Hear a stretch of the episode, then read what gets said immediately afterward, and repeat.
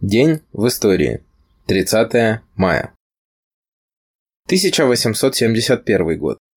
Через два дня после падения последней баррикады в Париже Генеральный совет Международного товарищества рабочих Первого интернационала единодушно одобрил зачитанный Марксом текст воззвания «Гражданская война во Франции». Гражданская война во Франции – один из основных теоретических и программных документов коммунизма.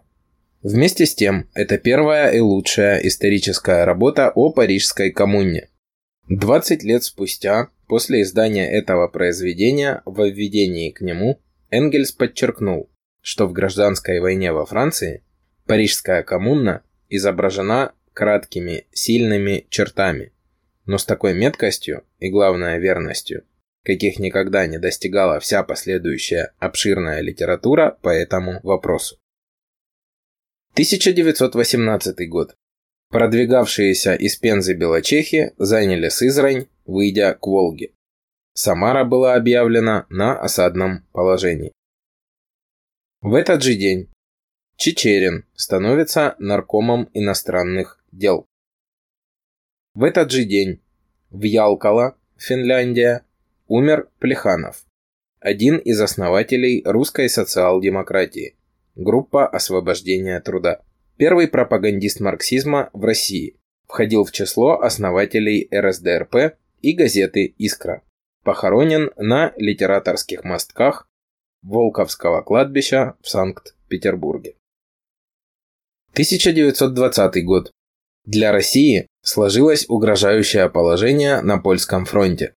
В «Правде» было опубликовано воззвание ко всем бывшим офицерам, где бы они ни находились, в котором бывший главковерх в 1920 году председатель особого совещания при главнокомандующем РККА генерал Брусилов и другие, вступившие в РККА генералы Старой Армии, члены особого совещания, включая бывшего военного министра генерала Поливанова, обратились с призывом выступить на защиту Родины в рядах РККА.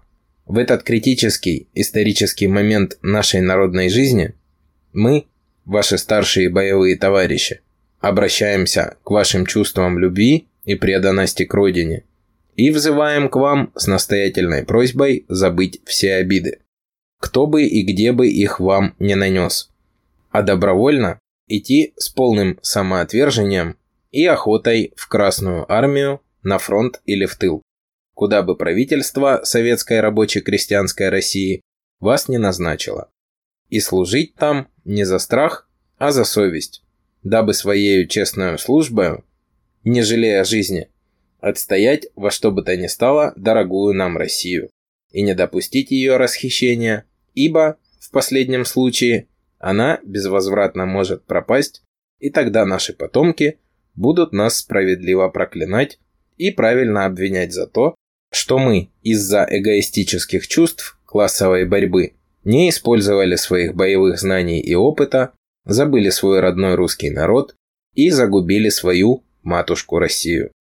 Под обращением стояли подписи генерала от кавалерии Алексея Алексеевича Брусилова, генерала от инфантерии Алексея Андреевича Поливанова, генерала от инфантерии Андрея Меандровича Заянчевского и многих других генералов русской армии. 1923 год. Образована Бурят-Монгольская АССР в составе РСФСР. С 1958 года Бурятская АССР. Ныне Республика Бурятия. В этот же день опубликована статья Владимира Ильича Ленина о нашей революции по поводу записок Суханова. 1934 год. Родился Алексей Леонов, летчик-космонавт, дважды Герой Советского Союза. Он первым вышел в открытый космос в 1965 году и первым побывал на орбите с американскими астронавтами в 1975 году. 1942 год. Создан Центральный штаб партизанского движения при Ставке Верховного Главнокомандования. В тылу врага за время войны действовало свыше 1 миллиона партизан и многотысячная армия подпольщиков. Их активно поддерживали десятки миллионов советских патриотов. Советские партизаны и подпольщики уничтожили, ранили и захватили в плен около 1 миллиона фашистов и их пособников. Вывели из строя свыше 4000 танков и бронемашин.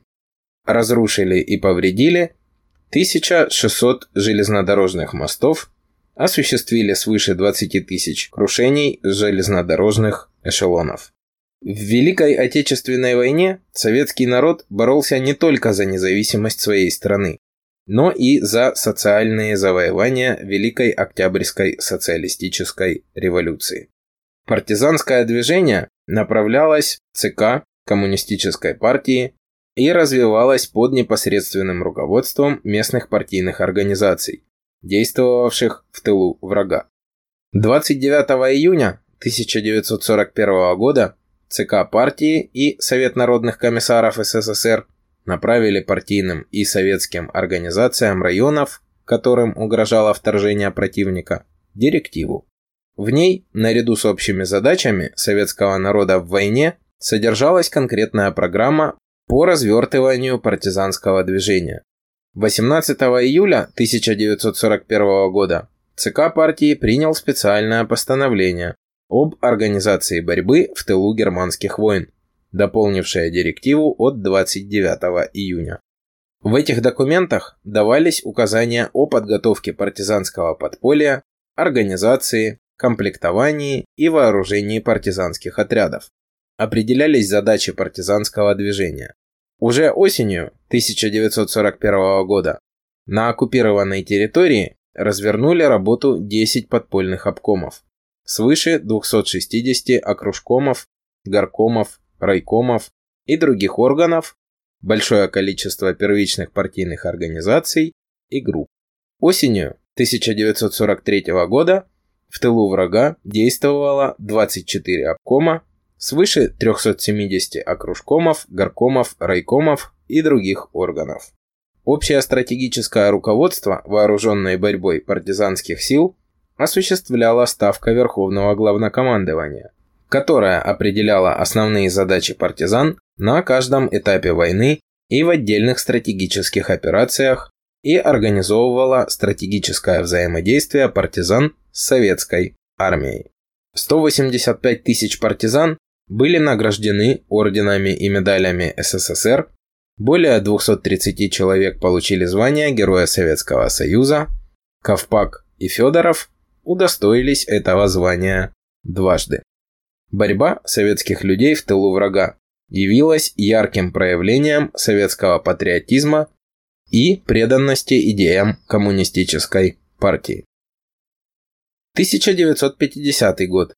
Постановление ЦК ВКПБ об укрупнении мелких колхозов и задач партийных организаций в этом деле. 1965 год. Открыто прямое железнодорожное сообщение Москва-Стокгольм и Москва-Осло. 1966 год.